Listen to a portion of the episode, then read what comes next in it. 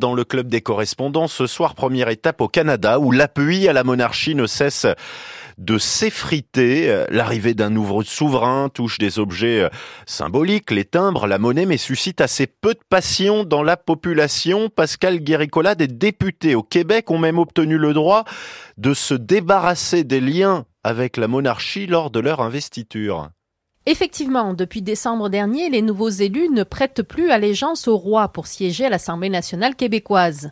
Une petite révolution dans un pays où même les citoyens jurent fidélité à la couronne britannique en devenant canadiens. Désormais, la loi québécoise enlève cette obligation, une initiative qui séduit plusieurs députés au Parlement central du Canada. Ce détachement envers le souverain britannique, en théorie chef d'État au Canada, s'illustre d'ailleurs dans les sondages. La moitié des Canadiens jugent que la monarchie n'a plus sa place dans le pays, que c'est un concept complètement dépassé au XXIe siècle. Une opinion que partagent de plus en plus de personnes, sauf peut-être les membres des communautés autochtones, autrement dit les Amérindiens et les Inuits. Et pourquoi leur opinion diffère vis-à-vis -vis de la monarchie? Pour bien comprendre, il faut remonter un peu le fil de l'histoire. Avant même que le Canada ne devienne un pays, la couronne britannique noue des alliances au XVIIIe siècle avec des nations autochtones. Elle passe des traités. C'est cet esprit de dialogue de nation à nation que veulent retrouver des membres des communautés autochtones.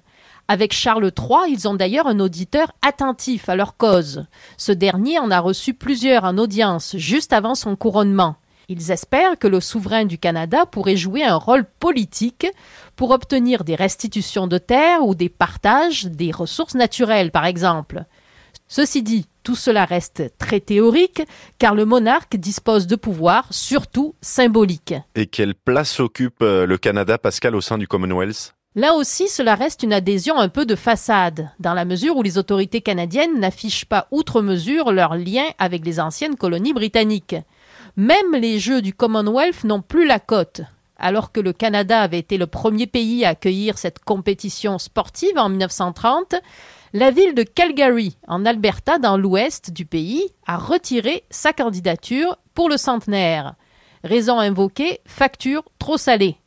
Avec la chute des revenus et des commanditaires, la note doit être assumée au 9 dixième par les contribuables, ce que les autorités politiques ont jugé démesuré. Pascal Guéricola, au Canada, un passage par l'Australie, l'Australie, Léo Roussel, où les envies de république se font de plus en plus pressantes. Oui, en Australie, c'est bien Charles III qui est à la tête du pays, et cela sonne comme quelque chose d'assez absurde pour la plupart des habitants, à quelques exceptions près. Le rôle du monarque est faible, pour ne pas dire inexistant, et le roi est loin d'être aussi apprécié que sa mère, la défunte reine Elisabeth II.